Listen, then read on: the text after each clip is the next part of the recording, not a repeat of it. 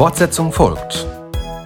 Ein Podcast aus der Reihe 60 Sekunden mit Gott mit Yvonne Butke. Das Thema der Woche lautet Wortspiele.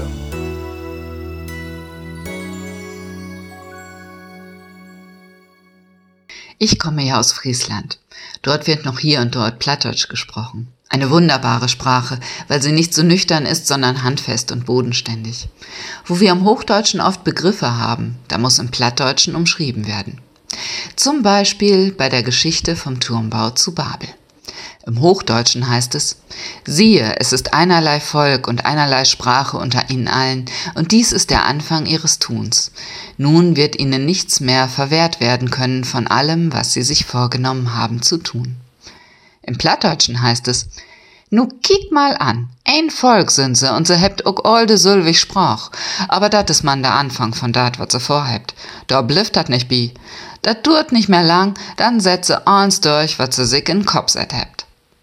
Spüren Sie den Unterschied? Für mich fühlt es sich so an, als würde im Plattdeutschen mit Worten gemalt werden, und diese Bilder erleichtern mir zu verstehen. Übrigens, im Hochdeutschen kann ich das durchaus versuchen nachzumachen. Das klingt dann etwa so. Nun sieh mal einer an. Sie sind ein Volk und sie haben ein und dieselbe Sprache. Aber das hier, das ist nur der Anfang von allem, was sie vorhaben. Dabei bleibt das bestimmt nicht. Das dauert nicht mehr lange, dann setzen sie alles durch, was sie sich in den Kopf gesetzt haben. Der Inhalt wird nicht verändert.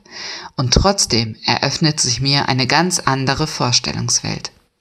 Darum steht morgen ein Mensch im Mittelpunkt, der ganz wunderbar Bilder mit Worten malen konnte.